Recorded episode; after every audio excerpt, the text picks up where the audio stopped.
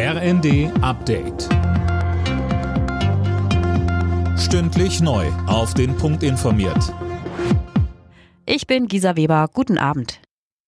Die Weltklimakonferenz in Dubai ist gestartet und gleich zu Beginn haben die Teilnehmerstaaten einen Fonds beschlossen, der ärmeren Ländern bei der Bewältigung von Klimaschäden helfen soll. Deutschland und die Vereinigten Arabischen Emirate wollen jeweils 100 Millionen Dollar beisteuern. Bei der Konferenz geht es auch um den Ausstieg aus fossilen Energien. Dazu sagte der Klimaforscher Mujib Latif. Man muss versuchen, dass gerade die arabischen Länder vom Öl weggehen oder vom Gas zum Beispiel grünen Wasserstoff produzieren, weil wir brauchen den grünen Wasserstoff und die Vereinigten Arabischen Emirate oder wer sonst noch Öl hat, die würden dann eben davon auch profitieren und könnten tatsächlich auch darauf verzichten, das Öl zu fördern. Die Bundesregierung prüft die Auswirkungen des Urteils zur Klimapolitik.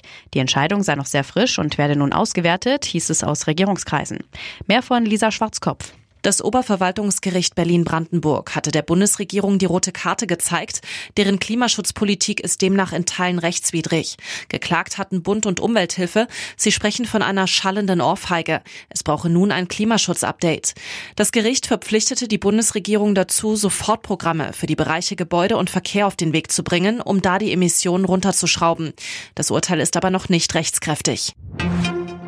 Gut integrierte Einwanderer sollen künftig schon nach fünf und nicht erst nach acht Jahren den deutschen Pass bekommen können.